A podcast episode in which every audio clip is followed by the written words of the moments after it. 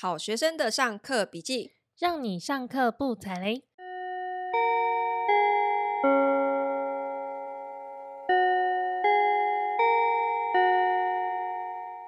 大家好，我是麻瓜 Tody。大家好，我是麻太。啊，我们二零二二年呢、啊，再过两个礼拜呢就要结束了，马上要迈入二零二三年了。没有错。然后呢，最近呢，《经济日报》呢就在一个座谈会上面呢，他们票选了，就是很多的企业主对于二零二三年的经济的展望。嗯、然后呢，他们让这些企业主呢票选一个关键字，关键字对，OK。第一名的字呢是一个很少见的字，叫做韧韧哦，韧带的韧哦，韧带的 resistant，对，就是很有弹性的意思。对，然后可以抵御很多的变化，或者是抵御很多的困难的。哦，坚韧不拔的那个很有韧性的那个韧。那你你心目中的二零二三年即将到来的二零二三年，如果给他一个关键字，你会认为是什么呢？嗯，快。我觉得我速度在这一两年都是整个世界不停的迅速旋转，所以你就是今年是快，明年是快快，后年是快快快，或者 是变。哦，OK，哦，真有趣。好，其实那个现场的这些企业家的票选的第一名选出来是认嘛？对，是听起来蛮正向的一个字。Uh huh. 那他们第二名选出来的字呢，就相对于认。为什么人要韧？为什么人需要有韧性？就是因为会有很多的变化，所以他们选出来的第二个字呢是苦。因为会有很多苦，所以呢，人要坚强的去抵抗它。对，OK，哦，所以你你真的跟大家很不一样，因为呢，根据商业周刊呢，呃，他们的一个推判哈，嗯、他们认为二零二三年呢是一个变慢的世界，哦、世界真的变慢。你你跑这么快，快你是跑去哪里？我，我是旋转陀螺，而且我已经就是预见我二零二三年我要。做多少事情？你的待办事项应该已经排到六月了吧？我已经炸了。好，那商业周刊呢？他们的判断呢是，呃，二零二三年呢，全球的经济成长呢是会变慢的。这个其实蛮容易理解的。为什么呢？因为其实呃，整个世界就是经过了疫情，以及我们现在的整个不同阵营的一个变化。不同阵营变化什么意思？嗯，就是。我们的整个世界其实现在开始，我们那个时候有讨论过嘛，它开始会因为一些意识形态的关系，嗯、然后对于一些经济的行为有不同的一些判断，他们分为两个阵营嘛，所以呢，可能美国为首的这个自由经济的阵营呢，嗯、他们开始在组建属于他们自己的一个供应链。OK，那另外像俄罗斯啊、中国啊，他们也在建设他们自己的供应链，因为他们也发现。就是离开了欧美的订单，他们本身的经济也要有一定的支撑的力度，嗯、才有办法强健的发展下去嘛。那所以，呃，全球的经济呢，其实它是供应链在进行一个很大幅度的一个调整当中。过去呢，其实就是哪里比较便宜，我们的供应链就会往那个地方去，就是所谓的全球化。对，全球化。那现在其实比较像是区域化。在地化，在地化，因为其实它最大的关键是，第一个是我要缩短我的供应链，因为从疫情就很明显，嗯、当你这边 shut down 的时候，如果我所有东西我工厂都是在中国，当中国封城的时候，嗯，那我是不是我所有的供应都会受到影响？所以听起来会有点像我们以前比较开放的世界，又要走回比较闭锁的形态。对，它的整个供应链会变得，它会在它的。应该说同一个阵线，或者是同一个区域里面去找，它会尽量利用自有的资源来去达成整条的供应链。这样，他们呢会企业在做这个供应链布局的时候，会更重视它的安全性，也就是它的稳定性啦。今天我的供应链是不能够。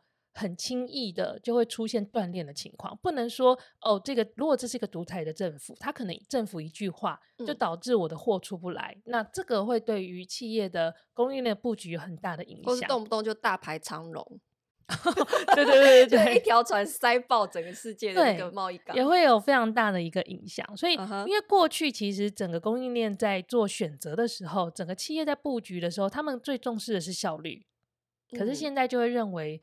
呃，整个供应链的安全跟稳定，它的重要性是高于效率的，或者高于成本的。决策会开始趋向保守，对。所以也就是说，过去其实前几年是热钱比较多的时候，那、嗯、那个时候呢，呃稍微包装一下的新形态的商业模式，嗯，就会很受到吹捧，然后就会热钱就会流向一些新的呃创业的，就有很多的风投就会投钱进去。对，那现在的状况其实是第一个，我们相对的钱是比较收缩的状态嘛，嗯，那再来就是呃企业在做投资的时候也会以保守稳健为他的首要的考量，所以这个时候就是他要回去好好的、仔细的思考他商业模式的本质。对，就是要能够赚钱是最重要的，就没有办法像以前好像只是凭着很简单的企划书就可以说服投资人给你钱。对，就是明年的局势会更加困难的，因为前几年可能很多的新创公司它是依赖着。呃，投资人一轮又一轮的融资，去维持他整间公司的运营。那他们说的故事很好听嘛，嗯、就是我还在成长，所以我现在入不敷出也是很正常的。所以你们投资我，就是为了维持我的成长嘛。嗯、可是现在可能就会变成是，你每一间公司，即使是创业公司，你都要想办法自己养活自己。OK，所以整个商业模式的迭代速度就是会变慢，这样子。那我们在二零二零年疫情刚开始的时候啊，是有提醒大家，你要注意手边要尽量保有足够的紧急预备金嘛，因为短期的波动可能会很大，就是疫情造成的冲击。你看，我们二零二零年第一波冲击的是谁啊？就是航空业跟旅游业嘛。好，然后到了二零二一年呢，因为我们台湾那个时候才进入了三级警戒，所以第二波的冲击是餐饮业。嗯，哎、欸，这其实蛮准的，因为我们二零二零年那时候蛮多学员就是来自于航空业。哦，对，对，就是空服人员啊，对，对，对，对，对。然后二零二一年那时候，其实就有很多人是在那个时间点，他可能，比方说，他本来是开餐厅的，嗯、然后他就面临了他突然营业受到需要一个很大的变化，然后他在找寻其他的收入的可能性。对，然后当时有一些比较。先知灼见的企业主呢，他们做的第一个动作是赶快先去跟银行融资借钱，嗯，因为他们也说不准接下来疫情的冲击会会影响多大，所以他们先把公司的一个营运资金水位稍微再填高一点点，来准备迎接就是接下来的变化。其实那时候刚好有纾困贷款，哦，对对对，对，然后我觉得那就是一个蛮好的时间点，是让你自己呃公司的现金储备相对稳定的状态。嗯，那二零二三年呢？因为现在是在一个经济下行的一个阶段，所以我们自己是这样，就是会更关注现金流的部分。嗯，啊、呃，然后这个现金流指的是稳定的现金流。那稳定的现金流指的是什么呢？就比方说，如果你是上班族的话，你有固定的薪水收入，哈，这个就算是一个相对比较稳定的现金流，或者是你有当房东租金的收入，这也是。相对来讲是一个比较稳定，好，每个月会固定进来的钱。那什么是不稳定的现金流呢？比方说你是接案的收入啊，因为你接案的案量有时候它是不一定的嘛，好，或者是说你是投资的收入，像是股息，嗯，或者你投资了一间餐厅的分红等等这一类，它就是属于相对比较不稳定的现金流的一个收入，嗯，所以其实，在整体的，就是经济下行的这样的一个环境里面，我们刚刚有说到说，其实企业是更趋于保守的。嗯，那除了反映在它整个供应链的布局之外，它其实它的人事布局也会相对的比较保守。嗯，那比较保守呢，它其实就会反映在两个层面。第一个层面呢，是它不会再大幅度的开很多新的职缺。因为对他来说，他如果要去考虑他整个资金的一个库存量，或者是他的营运的呃费用的一个控制，他就不会再聘这么多的人。他可能是我预估了我的业务量，那我在现有的。人力的范围里面，就去消化所有的业务的工作。对，因为业务量的前景也不一定嘛，所以在业务量看起来不一定会扩大的情况之下，他当然不敢大举的招聘这样。嗯，然后第二个呢，就是他很有可能，这个我觉得还蛮常见的，就是他会遇缺不补。嗯，所以可能本来一个团队是十个人，他遇缺不补，他就是用七个人去消化十个人的工作，或者是原本七个人的 team，他遇缺不补，那可能用五个人去消化七个人的工作。所以原则上，其实职缺是会变少的。啊、uh-huh. 可这样的影响就是应该有两点啦，就是第一个就是说，有些人呢可能会觉得，哎，我的工作量变多了。对，为什么本来这不是属于我的工作，然后老板忽然叫我做呢？或者是你如果在这个时候去求职，你会发现那个 JD 变长了，就是你的 你的那个职务的那个内容好像哎，怎么忽然变得比以前好像更宽了？你的技能数要点更多。对，就是老板会更希望在既有的人力里面，每个员工是更多功能的。哎，你会这样子想吗？我如果做一个老板会啊，因为我们自己本来就是走比较精实创业的模式嘛，嗯、所以我们本来就是一个人当五个人用啊，也是对啊。那如果我我今天是一间呃稍微有一点点规模企业老板，我当然也会很重要，就是以我的人事成本来去考虑，就是相对于我的营收来讲，我要怎么样去取舍嘛？嗯，对啊。那另外一个情况呢，是因为既然就是。人变少，每个人的工作量变多了。那另外一个呢，就是有一些比较事务性的工作呢，可能公司就会开始交交给外包哦，他不会聘一个固定的员工，所以外包的机会有可能会变多。对，那所以如果你本来就有计划要往自由工作者来转型的话，其实呢，我觉得这是一个很好的过渡期，你可以趁这段时间开始去尽量的尝试去接案。或者说开始培养你的第二收入，可是呢，千万不要轻易的辞职。我觉得整个二零二三绝对不是一个很可以轻易说我要辞职的一个很好的时机点。从你嘴巴听到不要辞职，我觉得好新奇，很违和吗？我们过去一直在跟大家讲说，赶快离职这样子，对，就是在职场很侵蚀灵魂。对，以前动不动就问朋友说，哎，你什么时候才要离职？一直鼓励大家就是。变成自由工作者，或者是自己出来创业。可是，我觉得在明年经济下行的局势来看，我反而会比较趋向保守。就是哈，要劝大家，如果你现在有手上有一份相对比较稳定的工作，你要尽量的先暂时去 keep 它。但是上班的风险真的比较低吗？就是这个这个薪水是一个稳定，是一个稳定的收入。以传统的观念来看，好像是对不对？可是。说真的，你看我们自己做包租，我们一堆的租客，大概年龄是二十五到四十岁上下，嗯，很多人是每年都在换工作。诶，为什么会知道？因为他找房子就是跟着就业机会走的啊，所以大部分的租客为什么要呃不续约，或者是说我要换另外一个地点住，通常都是因为他换工作嘛。但是租客换工作，他通常是一个主动的。换工作，嗯，他不是被迫的，对，他不一定是被迫要换工作嘛，所以我觉得状况可能还是不太一样。嗯，不过我自己刚刚想了一下，就是我不知道你记不记得，因为我自己待过新加坡商，然后待过中国的公司，我真的觉得是在外资或者就是中资或者是新加坡商的我的两段工作经验里面。的确是会碰到，就是因为公司方向的调整，他们会整个 team 去 lay off 的一个状况。嗯，而且其实他们做这种事情也是，我觉得没有拖泥带水的，就是我做好这个决策了，我就算好说我要赔偿你多少 n 加几嘛，就是你待了几年，然后再加几个月的薪资作为你的离职的离职金这样子，他们其实就算得很清楚，然后他们就是一个纯财务的一个决策，所以。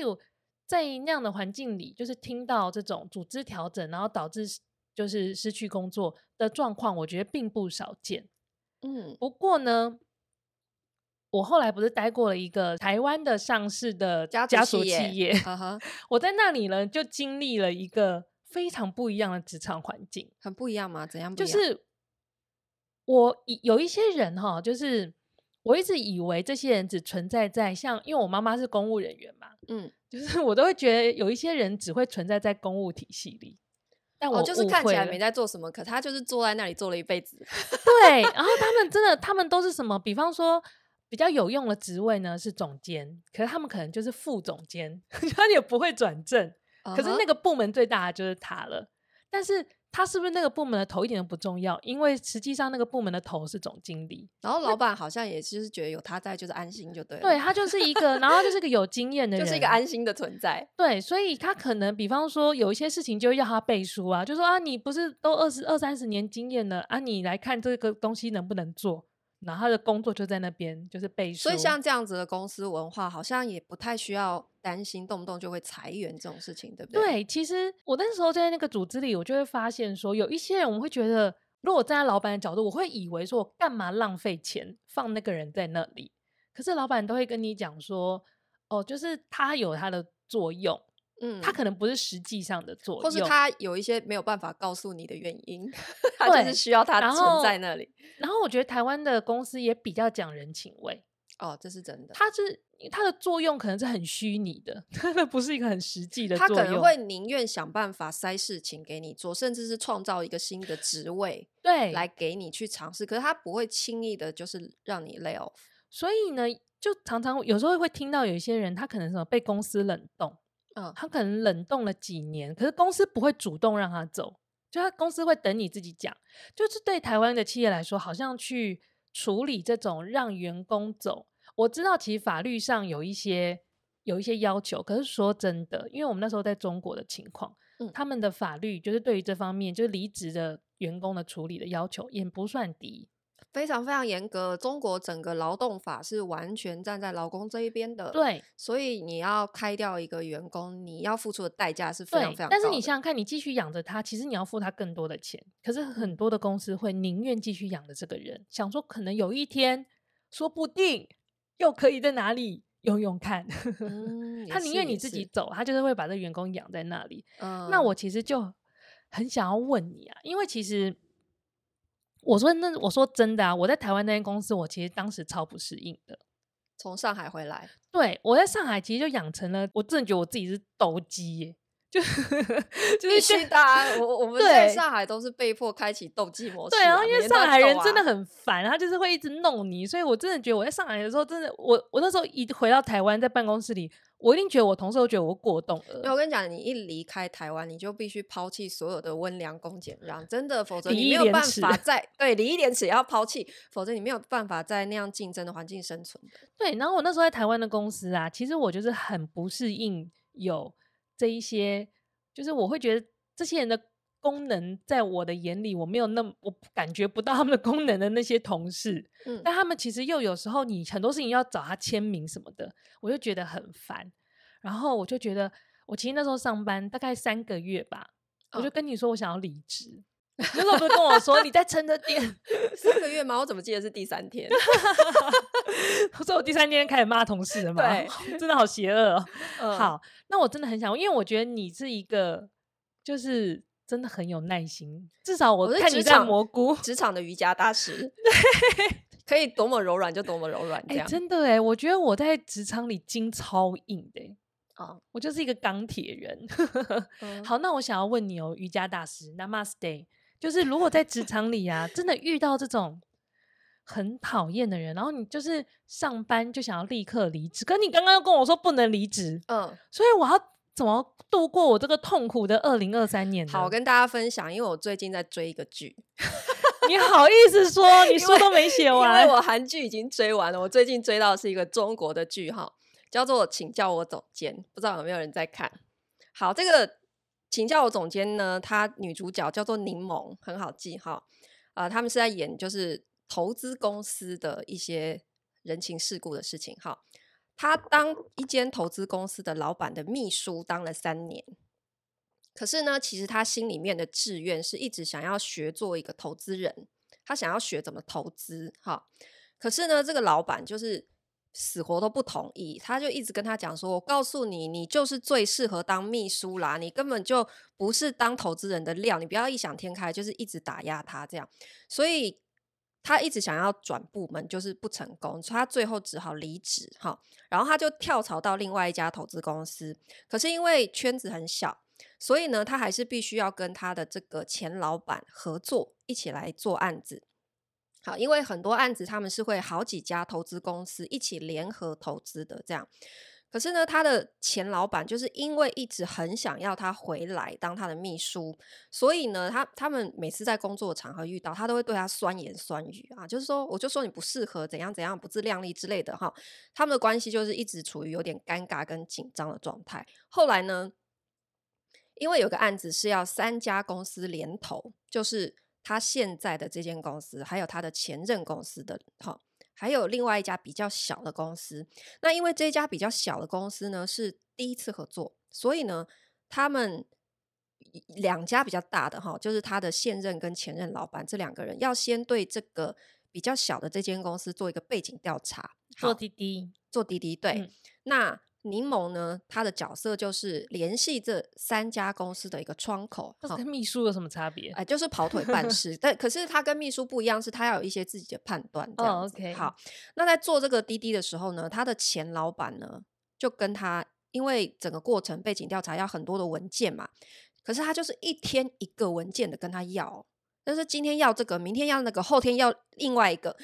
他就要一直去对方公司跟人家千拜托万拜托，因为对方也开始不耐烦了。对方都会跟他讲说：“你为什么不能一次讲完？我就可以一次准备好给你。这样一天一个文件跟我要，我也很难做事。我不是为你服务的好不好？然后，而且他对口的这个窗口呢，职位又比他高，所以就是故意一直刁难他。好，完全可以理解啊，这个还蛮常发生的。”而且我觉得蛮中国的，对，然后就会觉得他会先判断，哎、欸，你是什么职位，然后去判断怎么对你应对这样子。然后你这种总是会想要说，你可不可以给我一个 checklist，就把所有的要的东西都讲清楚。他们没有办法烦我干嘛？对，然后他就故意刁难他，电话不接哦，然后讯息也都拖很久才回。所以呢，这个柠檬他就一直被骂，一直被骂。然后就是他前老板就说：“我跟你要个文件这么慢，你到底会不会做事？”我就说你不适合做投资吧什么的。好，到了。第五份文件的时候呢，这个柠檬呢，女主角终于炸锅了。她就在她的前老板面前直接爆炸，说：“你要什么东西？你一次说完很难吗？”哦，这句话超常听到。就你为什么要故意 刁难我？然后他就把他以前当他秘书的时候，所有的委屈都直接炸出来。这样子，哦，这只有在戏里才能这样吧？他就觉得，因为我不愿意回去当你秘书，所以你一定是故意在整我这样子。好，然后他的这个前老板其实也觉得很莫名其妙。他说：“所以你现在在发什么公主脾气？这就是投资经理的日常。你想要做投资，你是窗口，这就是你日常的工作啊。能不能说你拿到资料是你的本事？你在那边跟我发什么脾气？”嗯，好。然后呢，他的现任老板知道这件事情，哈，就把他叫过来谈心。好，因为他现任的老板是女的，然后是对他非常非常温柔，很愿意教他东西。他就跟他讲说。你的这个前老板啊，他叫陆总。他说，陆总跟你要的那些东西呢，其实是信托跟风控单位要求的。他一天一个文件的要是他们的意思。然后你的前老板甚至还帮你打了一个电话，问他们能不能一次说完。然后就告诉他说，其实你要把事情做好哈，往往考验的不是你的专业，而是你的沟通技巧，还有你看事情的角度。啊，这时候他才恍然大悟，原来我误会我前老板了。他一直以为他就是因为他跳槽，所以怀恩在心要整他。所以其实他前老板也是夹心饼干，也是夹在中间。对，他的前老板是就事论事，好，然后他只是没有办法有那么多时间去好好那么温柔的跟他解释说啊，是因为人家跟我要的什么什么，他就只是传达。好，欸，其实我蛮可以理解的，因为。有时候做 audit 的人啊，他就是可能检查，他本来觉得我需要我我看这个 A 文件就没问题了。比方说近三年财报好了，可是他看着看着，他可能会发现里面的一些问题，其他的问题，然后他要求补文件，对，他需要其他的文件来去 support，因为他们很像柯南，你知道吗？就从数字里面要找到问题嘛，对对对对，所以他们会需要别的资料来证明说，哦，这个他的这个注脚里的解释，嗯，是合理的之类的。所以柠檬他把这整件事情看的角度就开始才产生变化。其实他原本的那个情绪有点像是你前几天那个 podcast 上一集哈、嗯，就是他把自己放得太大了，他以为人家是处处针对他，可是其实对方根本没有把他放在心上，人家只是就事论事而已。所以。他，我现在在反省我整个直癌，你犯过踩过多少人的底线，是不是？对，常常这种情况很常发生呢。他这时候才开始换一个角度去思考了，他就在想说：好吧，这个呃，我对口的这窗口，他一直要刁难我，那我现在想要把事情做好，我到底该怎么样去找到突破口来反制对方？哈，不要让他一直这样整我。所以呢，在最后一次去要文件的时候呢。他这次就不再打电话，也不发讯息了，他直接杀到对方公司去找这个人。然后呢，这个人呢，就是一如往常看不起他，态度很差。好，所以他就站在他面前，就跟他讲说：“你知道要一起投资这个案子的公司，你们家只是备选吧？”然后对方这时候才愣住，停下手边的工作，正眼开始看他。然后他就接着说：“这么一个摆明稳赚不赔的项目，哈，找谁进来，人家都乐意到不行。所以呢，我们老总手上。”其实也是有好几个备选的。好，那如果您这边准备资料这么不方便的话，要不呢，我就跟我老板说了，你们这边参与的意愿不高，可以了吧？啊，我们就找其他家公司一起来投。结果讲完这句话，哈，对方立刻恭敬，马上把他要的文件准备出来给他。所以这个这样一件事情，在他的整个职场的求生的一个。过程来讲是非常一次重要的技能增加的一个成长的里程碑。因为对老板来讲哦，你看，他要的只是事情的结果，可是你身为员工，你要做的事情是你要用自己的智慧跟方法去克服这中间碰到的一些技术性的问题。那你如果把对方不接我电话这种问题啊，一直丢回去给老板，一直回报老板说啊，他就是不接我电话，他就是不理我，那你觉得呢？老板要你干嘛？老板要你来，不就是帮他解决这些琐事的吗？嗯、我现在脑子在飞快的在回在检讨吗？对，我觉得其实这个道理都懂，可真的很难。就是很多时候遇到挫折，都会一直觉得自己是被针对，可真的不是。嗯、因为有时候我会遇到别人，然后别人会觉得我干嘛针对他，可真的没有，我只是想把事情做完而已。对，所以我觉得这里就回应我们今天一开场聊到的那个关键字：任任性。嗯其实，在讲的就是能屈能伸啊。我觉得不管在职场里面，就是还是创业，就是你真的要能屈能伸才可以走得远呢。对，可是你有没有遇过啊？就是像有些人他会一直跟你抱怨说：“我觉得我根本就是怀才不遇。”我本人啊，你本人就是吗？你还好啦，我觉得你抱怨的次数没有太多啦。就 是有些人他会觉得啊，我明明就很优秀，可是我就是。碰到眼瞎的老板，不懂得欣赏我，好像处处跟我作对，或者是怪罪磁场不合，有没有？或是说同事很笨，同事很笨。然后我离职的原因是因为我跟我的前老板理念不合，有没有？哦、这种理由很多，这个这个有常听到。对，嗯、好，那我觉得呢，如果你是第一次觉得怀才不遇，可能啊真的是对方眼瞎。那你第二次觉得怀才不遇呢，可能是你真的运气很差。可是到了第三次，你还是觉得自己怀才不遇呢？我觉得是你真的要检讨一下，是不是根本跟别人一点关系都没有，是你自己的问题。可是会连续三次觉得自己怀才不遇的人，我觉得通常也是病的有点重，就是有点难救，除非他自己要顿悟。呃，必须要去思考一下说，说是不是其实是自己做事情的方法不对，或者是你的沟通技巧是有欠缺的。嗯、而且，其实你刚刚说能屈能伸啊，我觉得这概念虽然听起来很简单，可是因为我们。刚过了几个好年头，嗯，然后你会，我觉得真的是我们普遍会觉得，尤其像我们算是自由工作者嘛，我们过了几个好年头，我们很容易会觉得说，达到这样的业绩或者我达到这样的收入应该很容易吧？我们会去忽略了整个环境的一个变化。我我从来没有觉得很容易啊，是啦是啦，但我说大部分的人像我这种凡人好了，就很容易，就是我会很容易的觉得说，哦。这样子的目标是没有问题的。Uh huh. 这个在整个市场下行的时候，通常就是问题的所在，因为你没有办法去接受。Uh.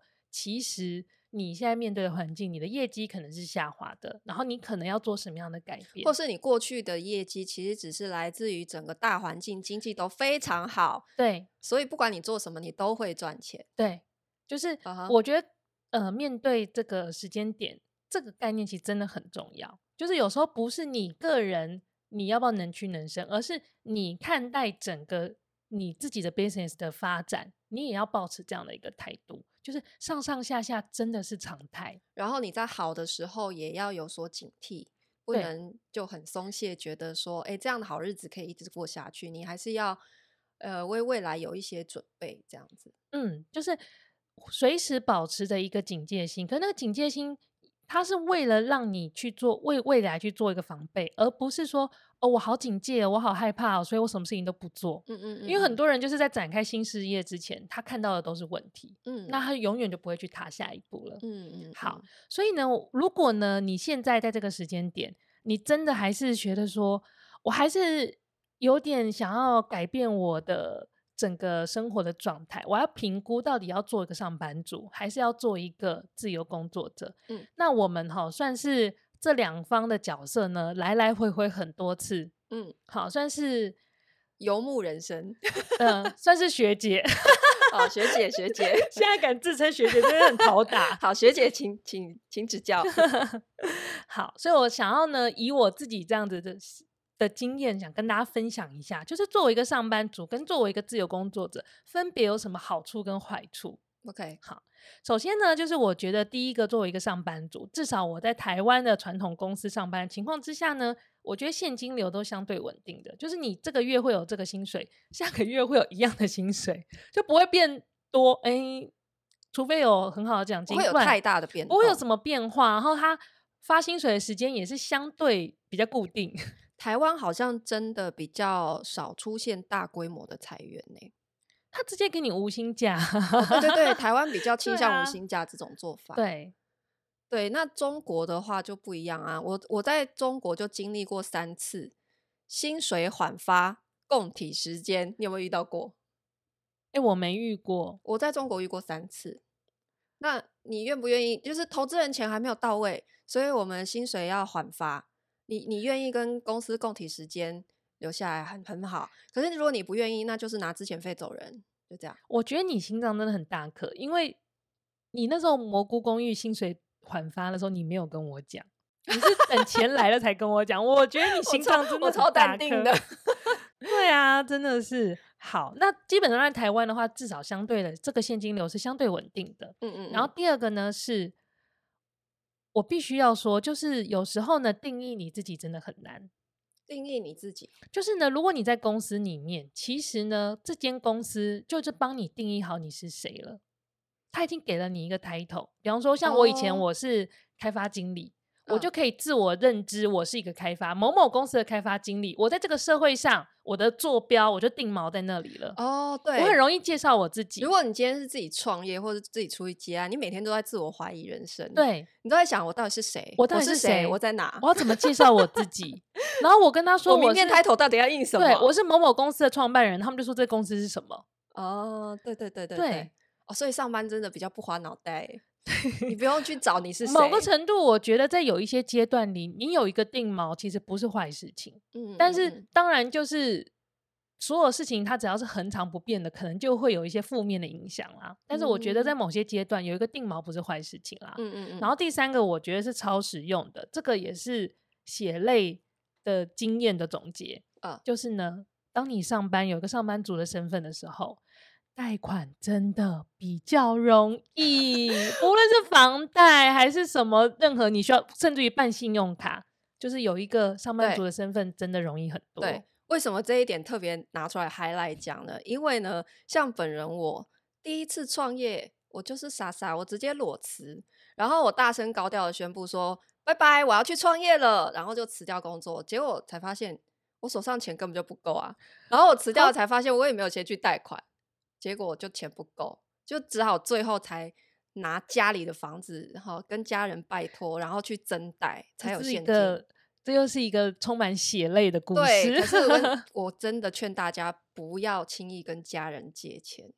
就除非这个房子是你名下，你再拿去增贷，比较不会有有问题。嗯。可是因为那个房子也不是我名下的，所以我觉得人情债是最难还的。哦，这边我想提醒一下，因为其实很多人就是听到了你的故事之后，都会记得说，他离职前呢，就要先去把信贷，就是他可能有一个新的 business 的计划，所以呢，他就要先把信贷贷出来嘛。嗯。那通常呢，会打电话给你问你要不要信贷，通常都是你有办信用卡的银行。对，好。即使是这样的情况之下，请务必哦，信贷你一定要记得三家比价。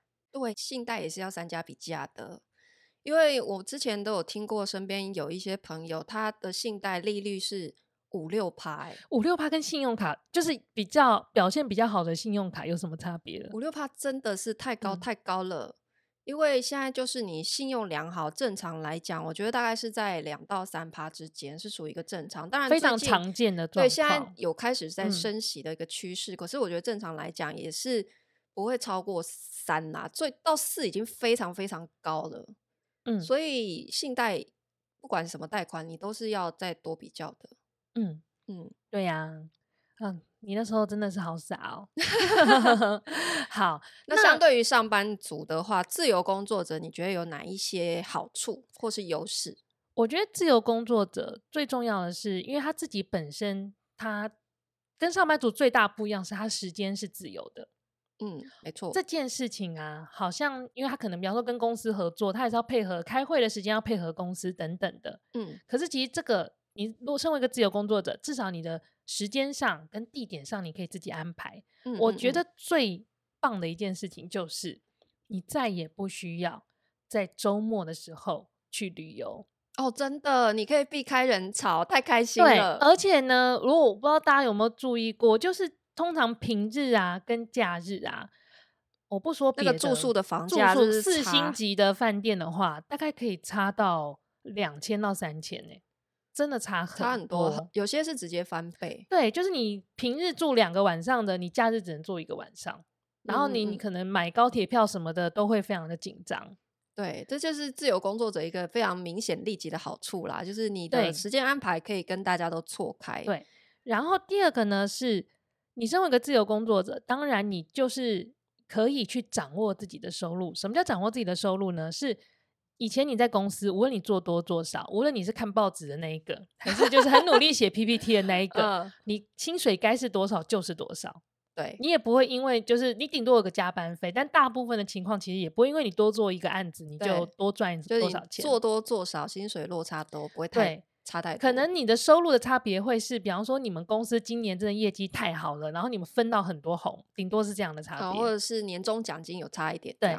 如果你真的很气你的老板，你做很多事情，可是你真的没有，就你的薪水没有比特别好，你身为一个自由工作者，你就可以完全自己掌握自己的工作量跟收入。没错。因为通常就是你很有机会呢，透过你自己呃，不管接案也好啊，或是你自己创业也好啊，去为你自己的收入争取到更好的表现。嗯嗯嗯嗯嗯，争取你的收入的表现以外呢，大部分的受薪阶级，嗯。他的收入，嗯，是百分之百要缴税的，百分之百会进了政府的那个税务系统，系统的。Uh-huh. 对，所以当你今天是个受薪阶级的时候，这么各种什么节税的方法啊，然后各种小 tips 啊，其实都跟你没有什么关系啦。哦，所以自由工作者就比较有多元的节税的方法，对，然后有一些工具可以去应用。哦，所以你在税务上面相比上班族是比较省的。对，这也是我们等于就你多赚呢，你你多省一点就等于你多赚。嗯，可以这么说啦。哦，OK，讲的很保守。可是自由工作者当然也有他的一些缺点啦。对啊，嗯，第一个就是你的收入波动性一定会比较高嘛。嗯，就是他就会跟着你接案的一些频率，或者是你的客户付款的一些时程，取决于你的。你的聪明才智，你的技能，或者是说你的，当然也是有一些人他有办法做到，就是相对稳定的，然后真的案源很多，所以我就是固定我一个月我就接两个案子了，我就搞定了。嗯嗯嗯嗯。但是大部分的自由工作者可能还是有所谓的淡季跟旺季的差别。嗯。那第二个就是刚刚提到贷款的话，你相对上班族来讲难度是会比较高的啦。嗯，你可能就需要更多。呃，从公司层面来去运作的一些技巧啦，嗯，这个我们在之前的节目里面也有分享过，嗯，就是你今天是自由工作者的话，怎么样比较容易申请贷款哈，嗯？然后在我觉得最重要一点就是说，你今天如果想要做一个自由工作者，我们刚刚提到很多都是好处跟优点，时间自由当然是一个很明显的好处，可是你相对来说就是你要非常的自律，你时间自由不代表你。你可以非常随性的，就是只是躺着，躺着钱不会进来，嗯，而是你是要非常严格的自我管理，有很强的驱动力，嗯，知道自己什么时间要做什么事情。而且这真的很难呢。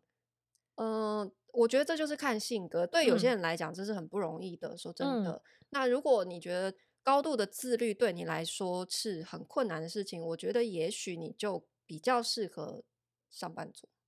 或者是在一个比较有群众的，就是有一些同才压力的环境里，哦，比较可以 push 你，对对对对，哦，比较有驱动。因为有些人就是他自己逼自己逼不了，跟别人逼他很有效啊。嗯嗯嗯嗯嗯。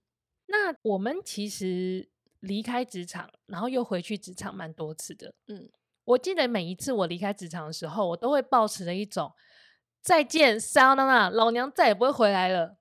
的那种雄心壮志。哎、欸，我第一次离职说我要创业的时候，我现在回想超幼稚的、欸。哎，我当时只是真的很意气用事，我心里就想说，老娘再也不要跟你什么老板报告了，我要自己去当老板，再也不想写公文了。对，我就只是负气离开，我就只是觉得我不想要再打卡了，我不想要再就是朝九晚五，我就只是单纯这样子。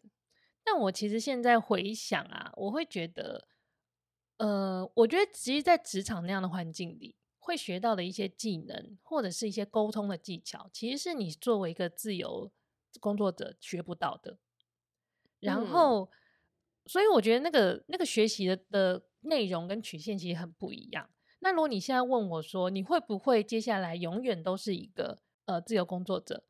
我前几年可能会跟你说，嗯，没错，我再也不要回到职场了。可我现在其实会相对来说。